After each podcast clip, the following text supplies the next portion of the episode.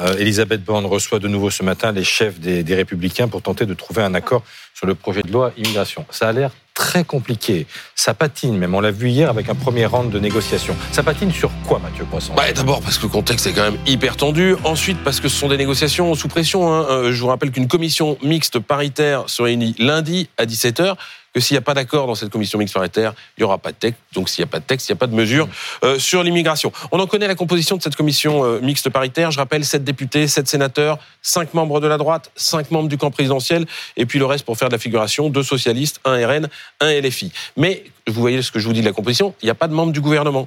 Donc le gouvernement a besoin de cadrer l'exercice avant. Et cela se joue évidemment avec la droite qui entend bien s'en tenir, elle, à une seule ligne, le texte tel qu'il est sorti du Sénat, rien que le texte, tout le texte. Autant dire, quand vous pointez dans une négociation en disant on touchera à rien, mm. c'est que ça commence mal.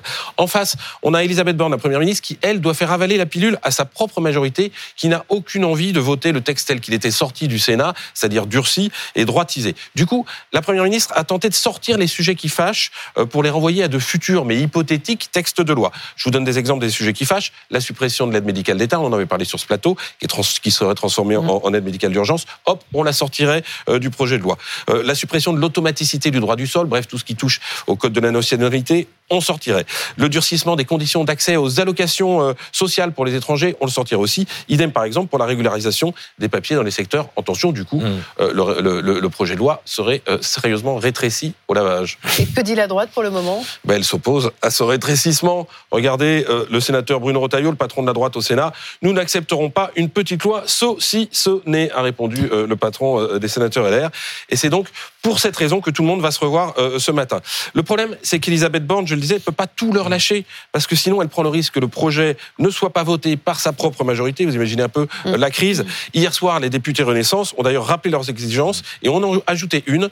Euh, ils voudraient que figure dans, dans, dans, dans le projet qui, est sorti du Sénat, l'interdiction du placement des mineurs sans papier dans les centres de rétention administrative dont ils avaient parlé à l'Assemblée. Ça va finir comment cette histoire? Bah Déjà, on pourrait peut-être écouter les Français.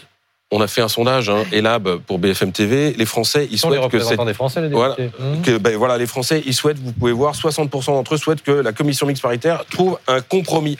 Le problème, c'est que c'est pas gagné. Tiens, Bruno Le Maire, le ministre de l'économie, qui sera tout à l'heure l'invité d'Apolline de Malherbe, il appelle lui à reprendre la version du Sénat sans l'aide médicale et les conditions d'accès aux aides sociales. C'est le seul moyen que le projet de loi passe selon lui. Il ajoute deux conditions que la majorité reconnaisse qu'elle a subi une défaite, mm. ce qui reviendrait à sortir du déni, et que la droite fasse preuve de mansuétude. Alors je le précise, le Larousse, mansuétude, disposition d'esprit qui incline à une bonté indulgente, mm-hmm. c'est pas gagné. Merci Mathieu.